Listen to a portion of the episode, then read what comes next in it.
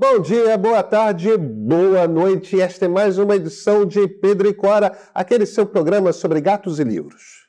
Pedro e Cora, como vocês sabem, toda terça-feira, toda quinta-feira, no YouTube do Meio, ou então na sua plataforma favorita de podcast. Eu sou Pedro Dória, ao meu lado está minha grande, grande, grande amiga Cora aí.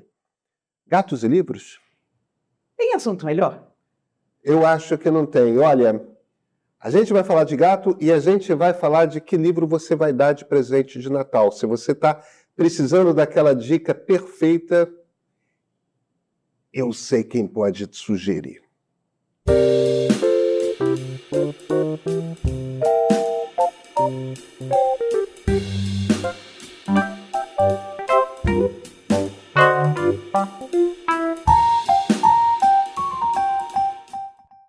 Clara, você chegou aqui hoje indignada em defesa dos gatos.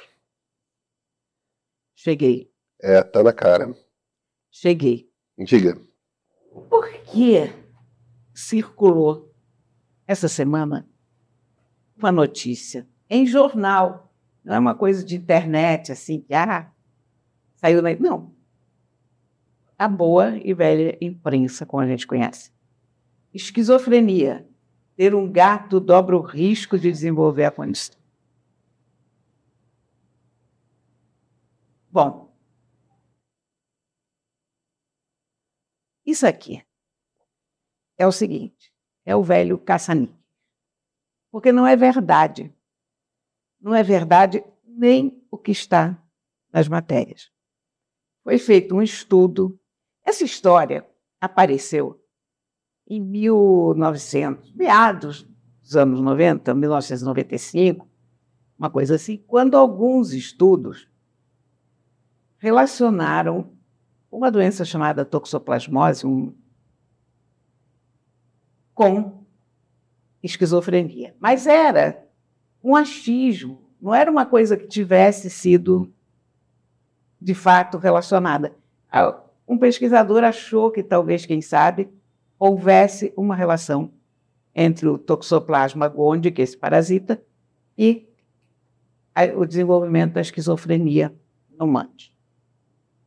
Então, isso virou um carnaval, por quê? Porque um dos vetores desse, desse parasita é o gato. Aí todo mundo, ah, gato da esquizofrenia. Pronto, você faz essa ligação imediata. Por que o toxoplasma. Porque um cara na Turquia achou que toxoplasma pode dar esquizofrenia, gato da esquizofrenia.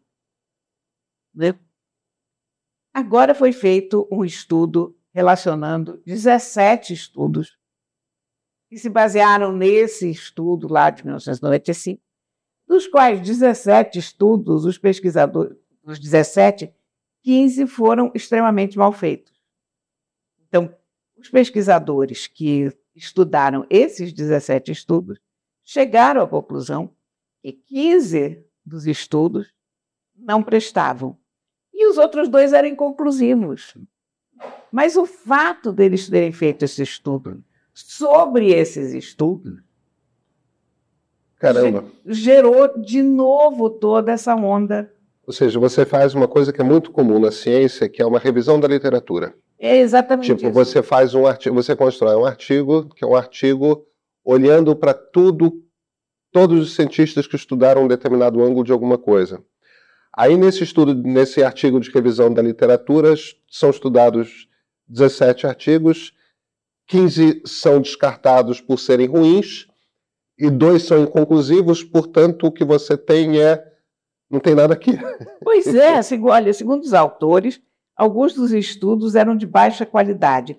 15 das 17 análises não podem provar causa e efeito e os resultados foram inconsistentes. Então, olha aqui. Não aconteceu nada. É. Mas você tem um pessoal sem assunto na redação. Uhum. Você tem, evidentemente, um pessoal sem assunto numa agência noticiosa. Uhum. E aí isso entra de novo nas notícias. Bom, por que, que isso me irrita? Porque isso é muito sério, porque isso entra em cima de um problema que a gente tem, que é o abandono de animais. toda vez que sai uma notícia dessas, você tem picos de abandonos de gato. Você tem gente que tem gato preocupadíssima porque vai pegar. Porque as pessoas não leem as notícias. As pessoas uhum. leem as uhum. manchetes. Então, sei lá, está lá a jovem grávida pensando se pode ter um gato junto com o bebê ou não, sai uma notícia dessas, vamos dar o gato. Sabe, esse tipo de coisa. Os gatos são tão amorosos com o bebê. Pois é, pois é. O problema é o seguinte, é que as pessoas que conhecem gato já sabem que isso não é verdade porque já passaram por essa informação, porque a cada dois, três anos essa porcaria dessa não notícia vem à tona. E quando isso acontece, eu sou um para-raio disso, né? Claro, porque, como eu escrevo muito sobre gatos, eu recebo 600 e-mails e mensagens reclamando disso. Olha aí, mais uma vez, você tem que fazer alguma coisa. Cora, faça alguma coisa. e aí aparecem outros 600 e-mails e mensagens me dizendo isso é verdade. Enfim, o que eu percebo é que isso gera uma comoção. O que o pessoal que entra em contato comigo, que é da proteção animal, fica desesperado, porque, olha, é um trabalho de formiguinha você recolher os gatos abandonados, você conseguir lares para os gatos. Uma coisa dessas atrapalha todo o processo. Uma coisa dessa, de novo, joga luz negativa nos gatos já são bichos que contam com uma má vontade em relação aos cães. As pessoas fazem muita maldade com gato. Cara, então é, isso me deixa absolutamente louca. Vamos lá falar do Toxoplasma gondii. Como é que você pega essa porcaria? Você pega isso comendo verdura mal lavada, você pega isso comendo carne crua, para você pegar isso do gato, você sabe o que você tem que fazer? Você tem que literalmente comer o cocô do gato. Porque assim, o gato, primeiro, o gato com que você convive tem que estar com toxoplasmose. Pouquíssimos gatos têm. 10% da população felina de rua tem. Entre 10 a 15%. Isso da população felina de rua. Da população felina de rua. A população doméstica, zero, porque o gato em casa come ração, a ração não transmite o toxoplasma, que é transmitido pela carne crua, que é pela caça que o gato eventualmente faz na rua. Mas mesmo assim, digamos, 10, 15% dos gatos ficam contaminados. Ficam contaminados, os ovos desse toxoplasma saem pelas fezes, mas para ficarem ativos, eles precisam ficar expostos à temperatura ambiente no período entre 24 e 96 horas. Quer dizer, está lá aquele cocô de gato seco que você tem que pegar e comer para pegar a toxoplasmose. Quais são as possibilidades? Uma criança pequena, uma caixa de areia, um gato usou aquela caixa de areia, ficou cocô ali. É a única possibilidade que eu vejo, não vejo uhum. outra, mas essa pode existir. Mas é a forma mais rara de pegar a toxoplasmose. E toxoplasmose se cura, você toma antibiótico, pronto, acabou. Claro.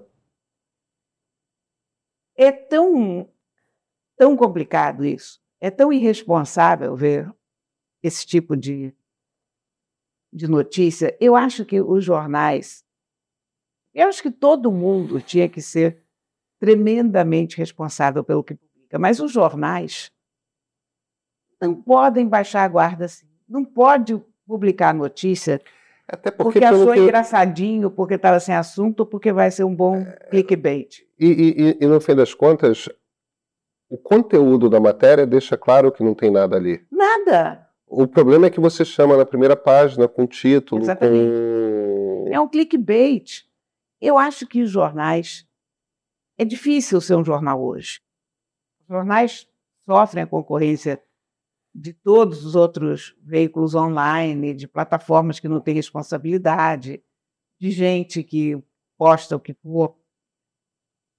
Mas tem um clickbait que você não pode fazer. Uhum. Você, você tem que ter responsabilidade, você tem que pensar se o que você está publicando vai prejudicar alguém, alguma coisa, algum bicho, algum grupo. Uh, não pode. A Reuters mandou, sei lá que. Dane-se, leia e veja. Não, isso aqui não é uma notícia.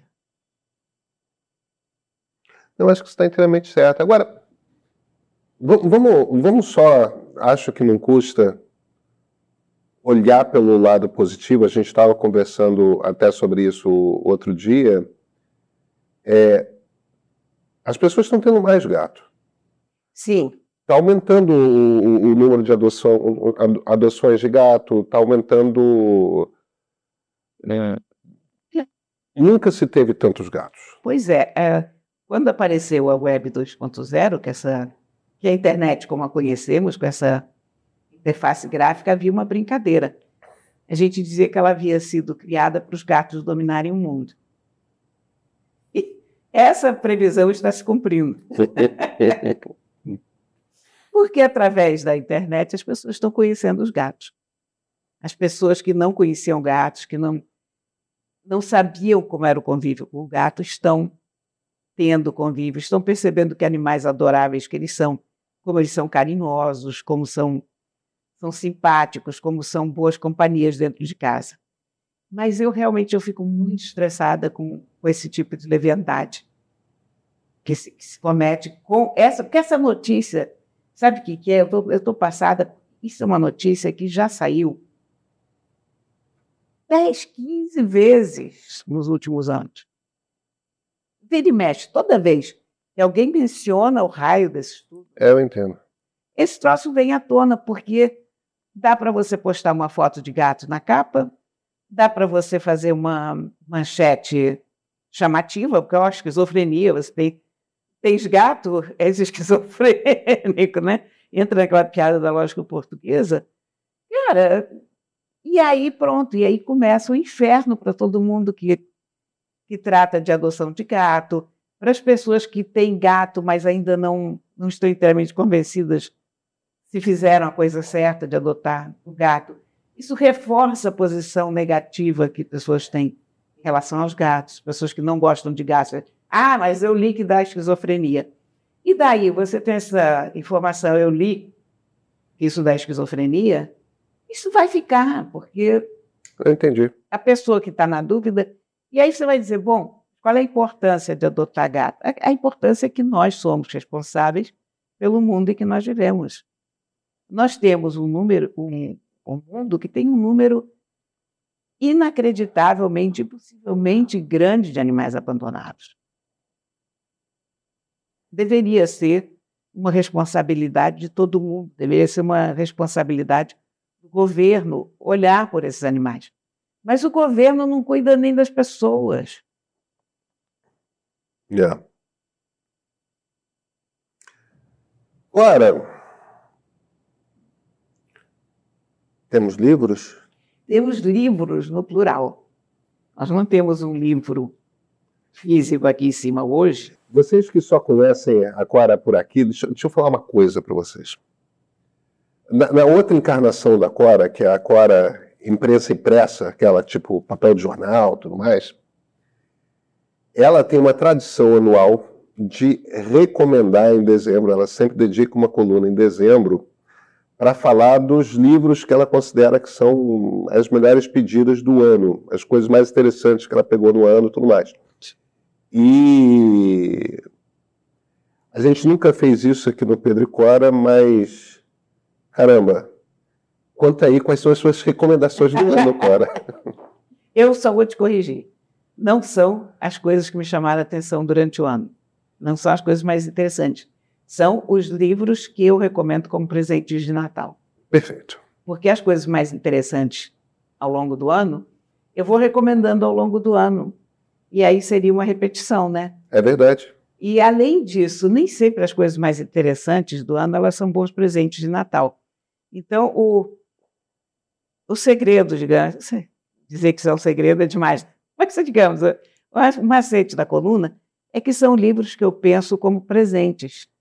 Podem ser, e eu dou dicas para o perfil que poderia gostar disso. Então, eu vou dividir a lista aqui. Para as pessoas que gostam de uma boa saga familiar, eu recomendei o Aluamba, do Fernando Dourado Filho. Nós falamos dele aqui, sim, lembra? Que é sim. aquela saga de uma família judia em Budapeste que vem para o Recife, uh, os filhos se espalham pelo mundo inteiro. É muito interessante. Foi realmente uma leitura muito prazerosa e é um excelente presente para quem gosta de um quem gosta de um romanção dos clássicos, esse que tem vários personagens, acompanha uma família, perfeito para essa pessoa. Olha, para quem não tem medo desconhecido, eu recomendo As Sete Luas de Malha Almeida, de Shehan Karunatilada. Se é que eu acertei. Isso é um, que é um nome indiano? Não. Esse é, é, quase, esse é o nome do Sri Lanka. Ah, tá. Ah, cheguei perto geograficamente. Chegou muito perto. Olha, esse livro ganhou o Booker Prize no ano passado. Eu li esse livro. Caramba, é, é o prêmio literário inglês mais importante. É, é, é um prêmio importantíssimo. Eu, eu acho que é um prêmio muito confiável, porque tem um excelente grupo de, de jurados e as escolhas são sempre muito pertinentes e muito, muito boas. Eu, eu ainda não encontrei um, um livro que tivesse ganho o Pulgar Prize que eu não achasse pelo menos bastante interessante. Mas As Sete Luas de Malha Almeida é sensacional. A gente nunca fala de livros do Sri Lanka, né? É um país é. que está completamente no desvio para nós. Esse personagem acorda morto na fila da burocracia do além. Um monte de gente morrida em volta dele, de morte matada, de morte morrida, mas, sobretudo, morte matada porque você tinha uma guerra civil no Sri Lanka nos anos 90. E as sete luas são o tempo que ele tem para descobrir quem matou ele e para evitar que o trabalho da vida dele se. Ele era fotógrafo e ele fez fotos que ele acha incriminam os políticos e podem derrubar o governo e restabelecer a paz. Agora, ele vai sair daquele limbo em que ele está, com um contrabandista de alma que se veste com sacos de lixo. Tal. É, uma, é uma história totalmente surreal. Uhum. É uma história debochada, é uma história. É uma coisa realismo fantástico? Ele é realismo fantástico, mas ao mesmo tempo é muito sarcástico, sabe? É muito, Entendi. É muito debochado, mas é muito bom. Ao mesmo, ele chega também a níveis de grande ternura e aquele cotidiano da guerra é devastador e ele passa isso, mas ele passa tudo isso com grande senso de humor. Eu te digo que é uma das leituras interessantes que eu fiz esse ano, sabe? Um excelente livro. Ele acabou de ser lançado no Brasil. Eu não teria tido tempo de ler o livro se eu já não tivesse lido ele assim que ele foi premiado em inglês. Ele chegou às livrarias semana passada.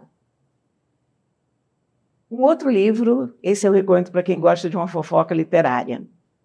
Sempre Susan, da Sigrid Nunes. Nós já falamos desse livro aqui. Susan também. Sontag. É. Sigrid Nunes foi secretária, uma espécie de secretária da Susan Sontag. Susan Sontag estava precisando de uma estudante para ser estagiária lá, trabalhar um pouco as coisas dela. A Sigrid Nunes pegou esse emprego. Logo começou a namorar o David, filho da Susan Sontag, e pouco tempo estava morando com os dois. Sigrid Nunes é uma ótima escritora. Escreveu um romance chamado Amigo, que fez um sucesso extraordinário. E é uma, uma observadora perspicaz.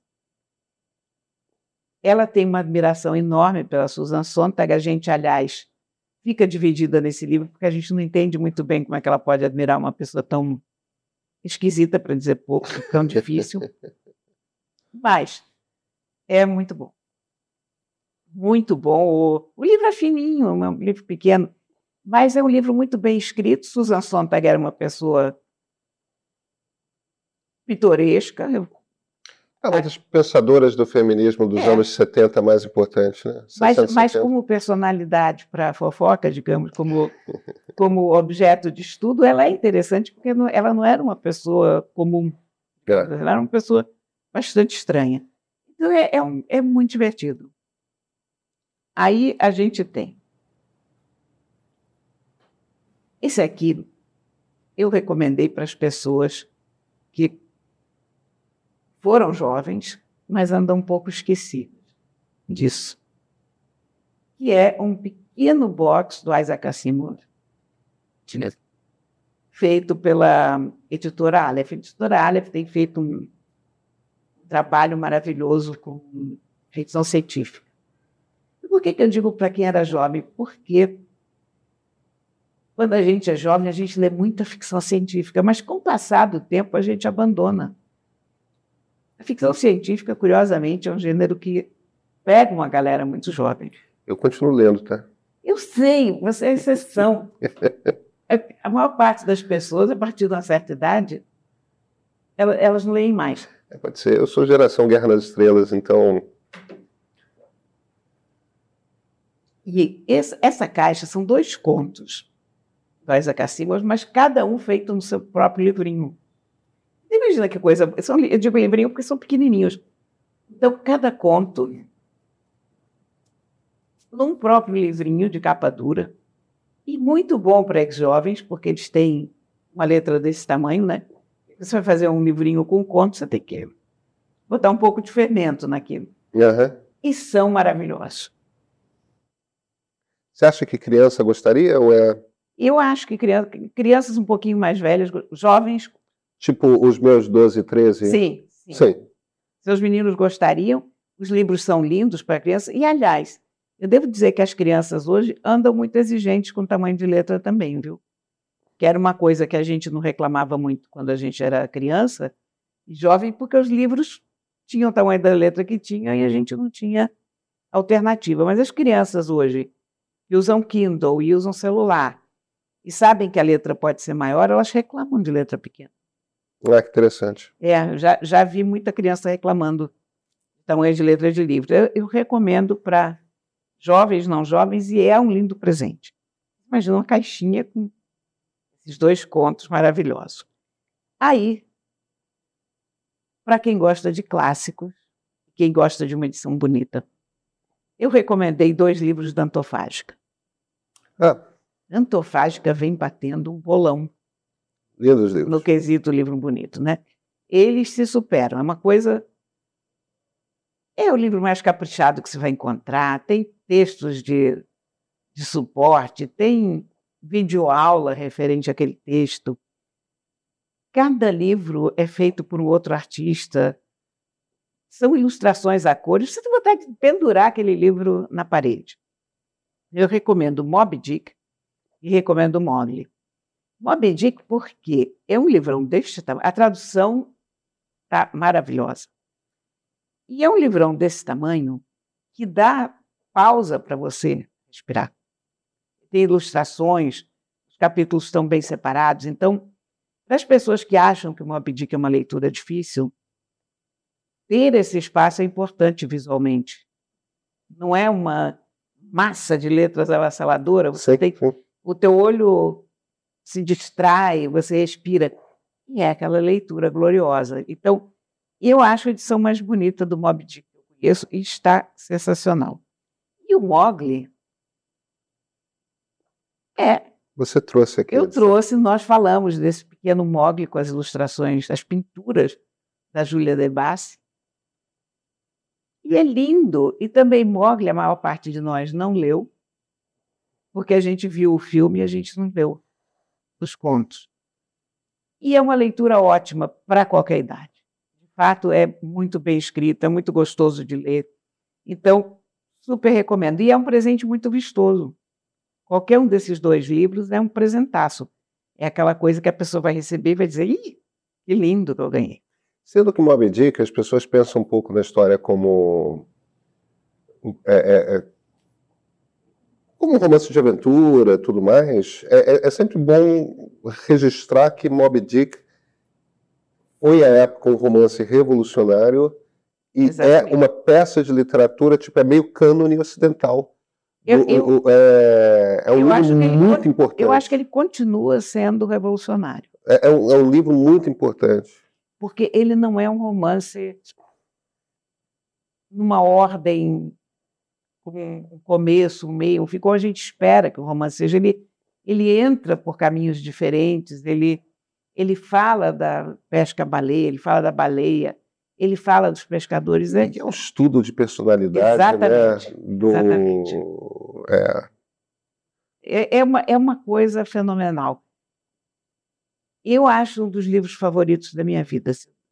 Sabe aquelas listas que a gente faz, dez livros importantes da minha vida, Moby Dick certamente está aqui. E, e tem talvez a, a, a, primeira frase mais conhecida da literatura americana, né? É verdade. Call me Ismael. Call né? me Ismael. O, esse livro, você sabe que eu gosto tanto dele que eu me considero até suspeita para recomendar. De verdade porque eu amo o livro, esse, eu amo esse livro num tal grau. Eu digo, gente, eu estou perdendo a objetividade em relação a isso. Mas, enfim, eu super recomendo essa edição. Está um fenômeno. A minha outra recomendação é uma trilogia inteira, da Débora Levi, que nós também falamos aqui. Eu não me lembro se eu falei da trilogia toda ou se Você eu... falou de um dos livros. Eu recomendei um dos livros, né? A Débora Levi é uma das escritoras mais interessantes do momento. Ela é uma pessoa deve ter uns 70 e poucos anos, nasceu na África do Sul na época do, do apartheid. A trilogia dela cobre da época da infância dela até os dias de hoje. Coisas que não quero saber lida com aquela infância na África do Sul. O pai dela foi preso.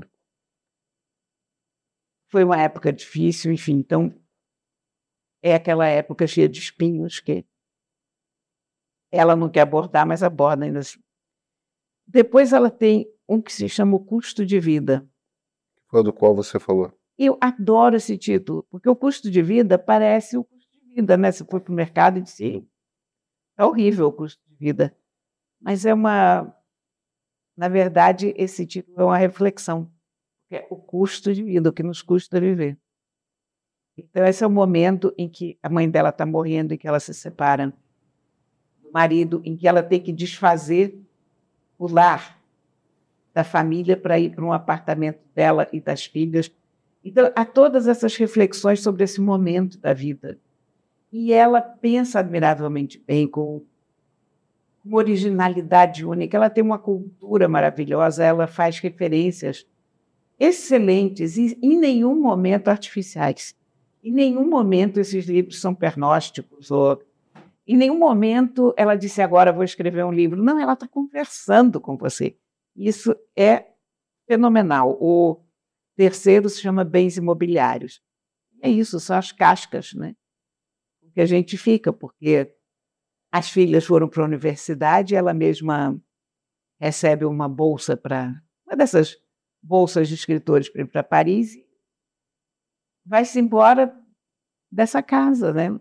Até essa casa que ela já tinha refeita. Então, de repente, ela é uma pessoa que não tem mais a âncora dos bens imobiliários. Eu recomendo muito essa mulher.